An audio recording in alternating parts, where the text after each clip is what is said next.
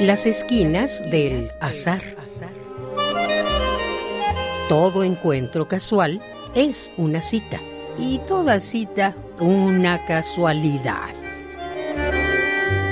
Diálogos con Oscar de la Borbolla.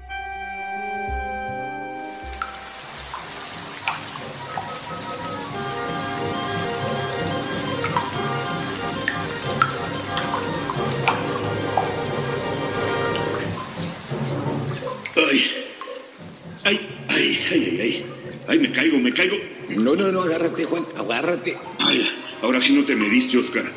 Metiste en un problemón a nuestros productores. ¿Quieres que hagamos el programa en el fondo de una caverna? Además, yo ya, ya me cansé. Y estas linternitas no me dejan ver bien dónde piso. Me voy a caer. Ya, Juan, ya, no te quejes, ya. Ya, caramba. ¿A poco no querías una aventura cuando nos encontrábamos en plena pandemia? Bueno, sí, pero nunca se me ocurrió hacerla de espeleólogo amateur. Además estábamos encerrados cómodamente en nuestras casas y ahora estamos encerrados y además muy incómodos en esta caverna. ¿Hasta dónde quieres llegar? Pues ya mero, Juan, llegar, vamos a llegar un poquito más adelante. Ah, cuidado con la roca. Eh, Está arriba de ti, no puedes Sí, sí, sí. la cabeza. Gracias. Oye, y tienes razón, es un piedronón, piedrononón. Ni siquiera es una estalactita.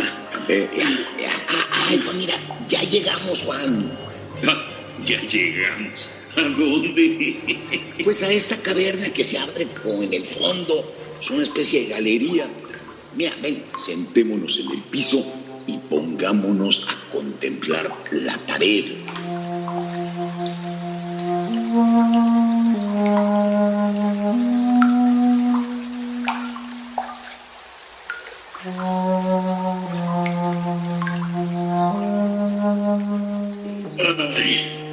Ay.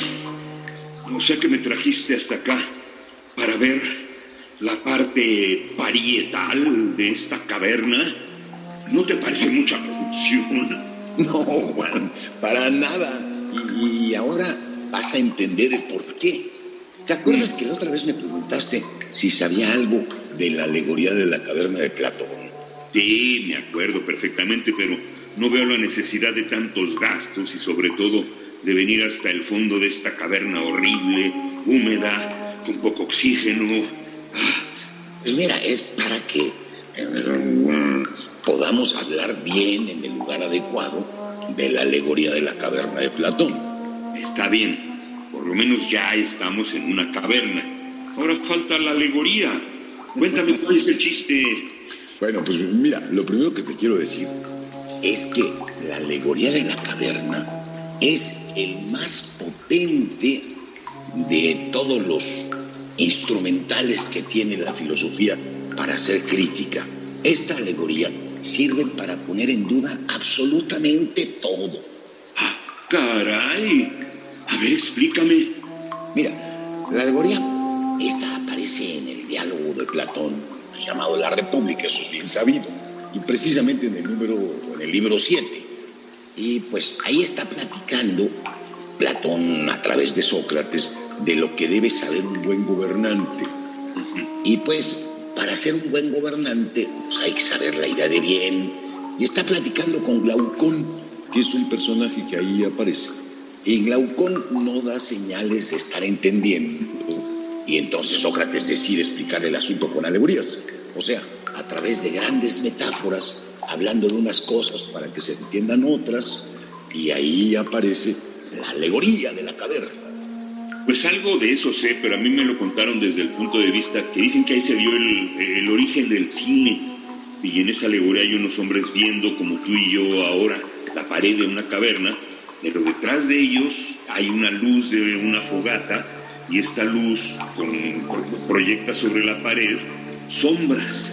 Exactamente, Juan. Eso es lo que dice Platón.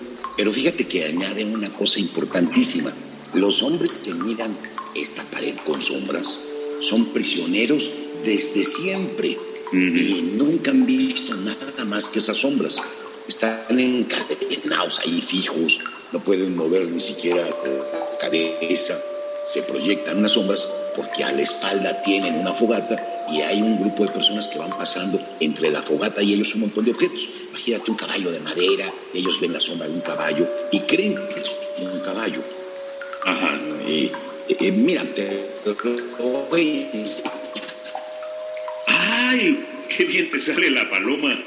¡Ay! Ahora con la sombra de las manos hiciste un conejo. Hasta tiene su ojito ese conejo en medio de la sombra. Exactamente así, Juan.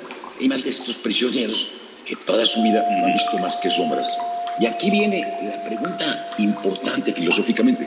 Si esos prisioneros que nunca han visto más que sombras creerían que esas sombras son la realidad, ¿tú qué piensas? A ver, a ver, planteame la pregunta de otro modo. A ver, mira, tú y yo sabemos, puesto que venimos de afuera, que esto que estás viendo reflejado en la sombra, la paloma o el conejo, son sombras provocadas por mis manos que acomodo ahí como mago, pero sabemos que hay conejos y palomas reales allá afuera. Pero si nunca hubiéramos visto otra cosa más que sombras, desde niños, pensaríamos que son reales o que son sombras.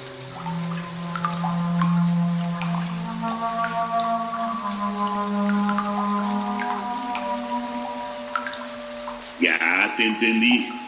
Si solo hubiéramos visto estas sombras, pensaríamos que esa es la realidad. O sea, nos ocurriría como a la, los de la película de Matrix, por ejemplo.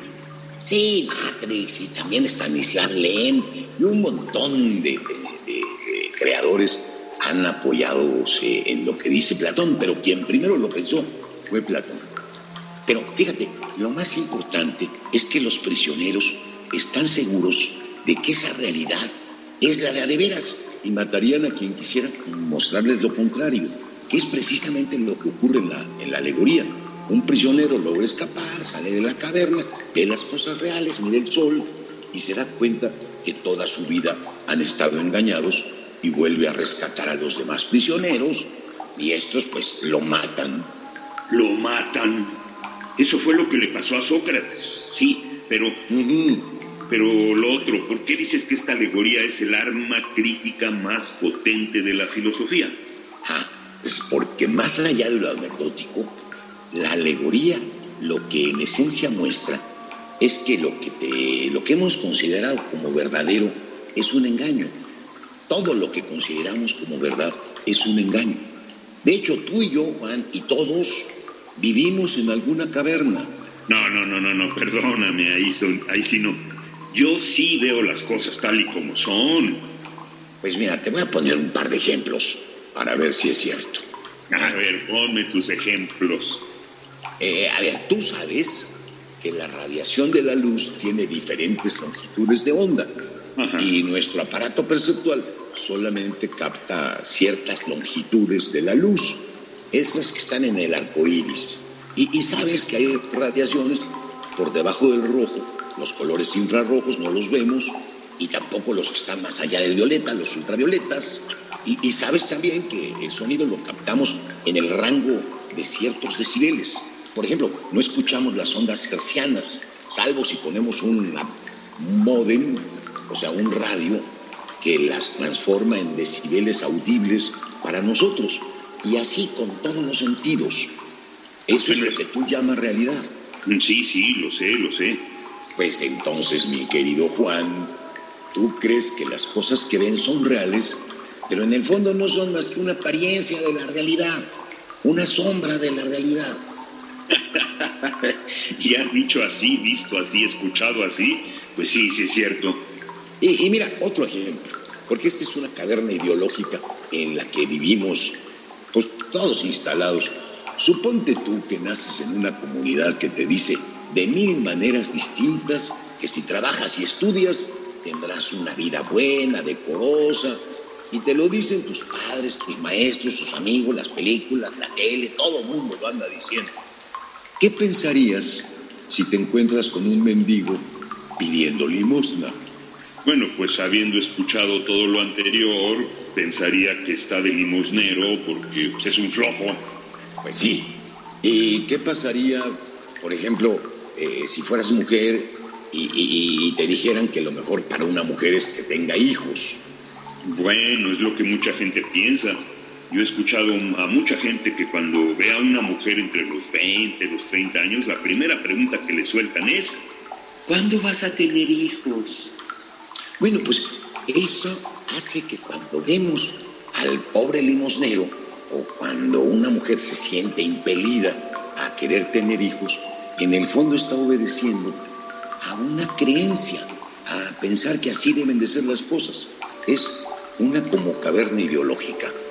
De hecho, Juan, esta alegoría es potentísima porque todas las convicciones que tenemos son un pedazo de la caverna. Y la enseñanza mayor es que cuando crees haber salido de la caverna y visto las cosas realmente como son, en el fondo no estás más que en una caverna más grande con una verdad actualizada.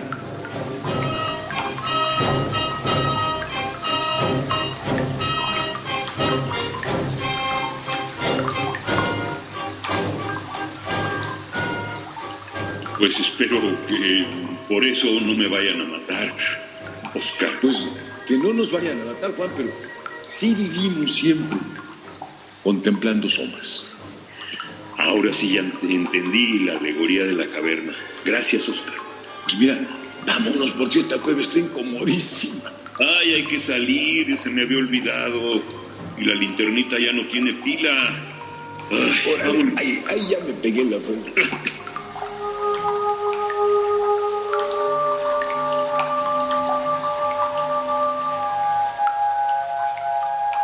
Radio UNAM, en colaboración con la Facultad de Estudios Superiores Acatlán, presentó Las esquinas del azar.